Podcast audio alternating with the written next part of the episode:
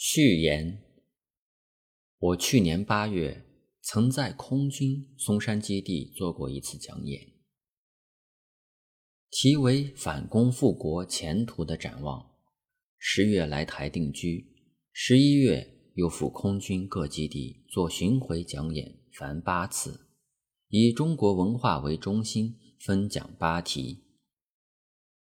空军总部政治作战部整理各次录音，送我校改，即为一书，并增附我在三军联合参谋大学海陆空三军官校分讲三题，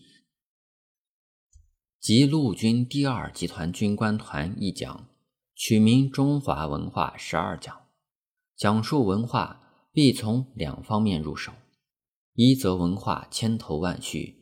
必从其各方面各部分分别探究，而认识其相互汇通，以合成一大体系。二则文化非一成不变，必从其历史演进中分别探究其随时因格损益，以见其全体系之镜像与其利弊得失、长短轻重之所在。我在对日抗战时期。曾写《中国文化史导论》一书，即从以上两点着眼。毕贡居港，初次来台，曾在师范大学及陆总政战部做过两番连续性讲演，均记录成书，一为文化学大义，一为中国历史精神。四又在国防研究院讲民族与文化，亦将讲演记录成书。此次空军讲演，乃我中国文化作有系统讲演之第四次。每次所作内容均从某一角度偏重在某一方面发挥，虽可相通互足，而其着眼与侧重点则并不全同。读我此十二讲者，倘能再看我以前之各集，数与我所阐说有一更完备之了解。我此次遍历空军各基地，或与各地官长士兵接触，参观其各项设与活动，深信我空军健儿精神饱满，志气壮旺，退足以保安全，进足以胜任反攻复国之大名，并使我更易深信。我中华传统文化精义，实无悖于时代潮流，而仍有其更高更大之启示。既以我所目睹之空军生活而言，亦可有不少之例证。我常爱读唐以下各派禅宗祖师与宋明理学诸儒之语录，尤其关于心性修养方面，认为此乃我中华文化传统精要所在。此次历经空军及各地，虽属仓促，却觉空军生活时有堪与禅宗理学之所揭示相正法者。从前禅宗及理学家修心养性，由于共通主要之点，觉为空诸所有，细心一处。理学家说静，说静，静即教人随时随地心主一处。静则教人心主于一，更不为其他外物所动。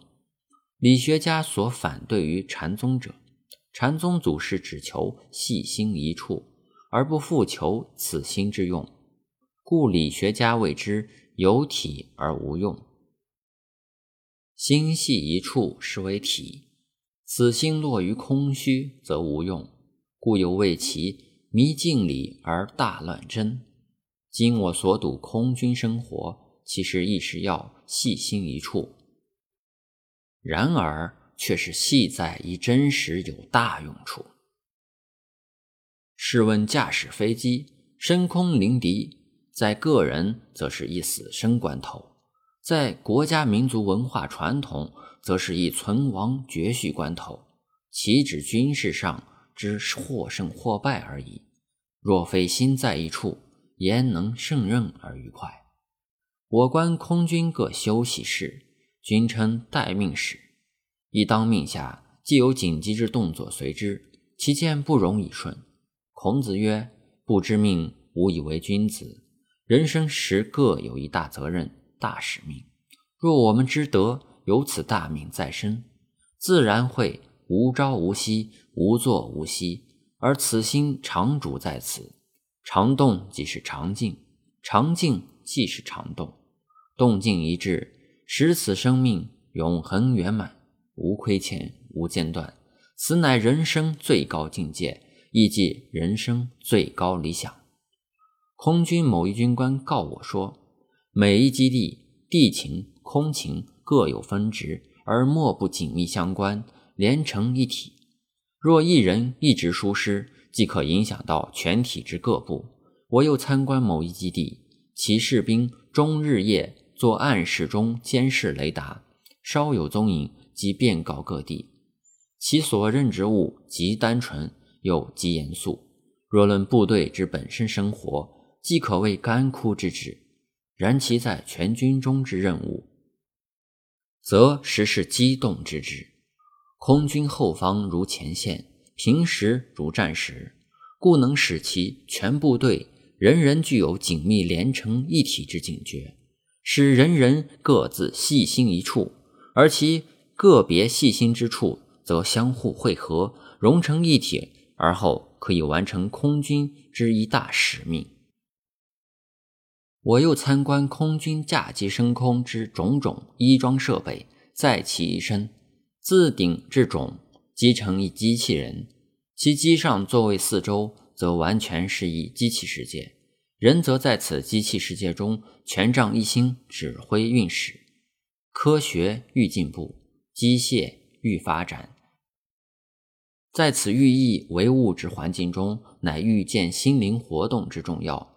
物则一心为主，心则与物为体。宋如万物一体，民无同胞，物无余也之格言。在空军生活中，岂不更易具体指陈其内涵意义之真实性？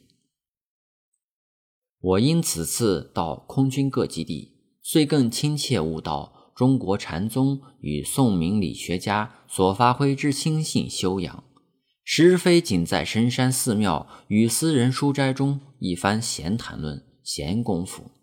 即使现代最机械、最紧张的斗争场合中，依然同样需要此训练。何此教义？空军如此，海军、陆军适可力推；军队如此，工商实业界亦可力推。军事。与经济如此，政治、教育乃及其他一切文化要项，同样亦可力推。要言之，中国历史上唐、宋、元、明四代禅宗理学家所言心性修养功夫，即可通知现代最机械、最紧张之空军生活，岂有不能通知其他职务，乃及一应日常人生之理？我中华文化传统中所言之心性修养，更当上溯于先秦儒道两家，而更主要者则为孔孟教义。此诚我中华文化主要精义所在。只要我们每一人从各自岗位上能善加体会、善加推扩，上达至于全民族、全人类之文化大体系上，而心知其意。